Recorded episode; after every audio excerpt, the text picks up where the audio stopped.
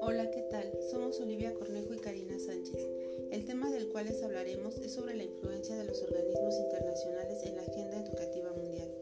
Las manifestaciones de la globalización de la economía mundial como fenómeno de mercado pueden apreciarse actualmente en tres terrenos principales, el comercio internacional, las corporaciones transnacionales y las corrientes financieras.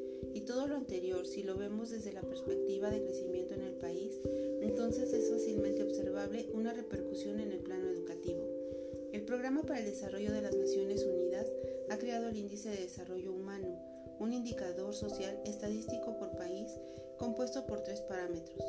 Vida larga y saludable, medida según la esperanza de vida al nacer, educación, tasa de alfabetización de adultos, matriculación en la educación primaria, de la educación obligatoria, nivel de vida digno, medido por el Producto Interno Bruto per cápita. Este índice se utiliza para tener una radiografía más o menos fiel de la realidad mundial. La tasa de escolarización es uno de los principales elementos del índice de desarrollo humano.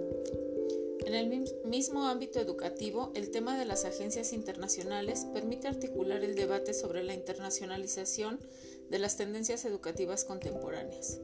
Considerando las diferencias existentes entre los diversos organismos, por ejemplo, entre aquellos que otorgan financiamiento a proyectos y los que únicamente realizan estudios y emiten recomendaciones, es posible señalar que en la actualidad las corporaciones más interesadas en la problemática educativa son el Banco Mundial, la Organización de las Naciones Unidas para la Educación, la Ciencia y la Cultura, la Organización de Cooperación y Desarrollo Económico, la Organización Mundial de Comercio y en el ámbito latinoamericano el Banco Interamericano de Desarrollo y la Comisión Económica para América Latina.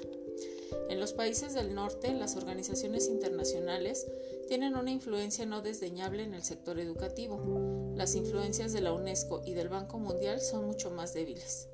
La UNESCO tiene sobre todo un peso en lo que atañe a la cultura o a la comunicación, pero los dos actores principales son la OCDE y la OMC. En Europa, la Comisión Europea formula además cierto número de directrices educativas importantes. La OCDE lanzó el informe internacional PISA, que ocupa actualmente un lugar estratégico en las políticas educativas de los países participantes. Al comparar internacionalmente los resultados y las competencias de los alumnos, estos estudios comparativos periódicos empujan a poner en marcha reformas en la política susceptibles de mejorar los resultados del sistema educativo, siempre con la competitividad económica internacional como telón de fondo. Las organizaciones internacionales tienen un papel clave en el proceso de internacionalización de las políticas educativas, más allá de sus importantes aportaciones financieras a algunos países del sur, hay que subrayar su capacidad para orientar las políticas educativas.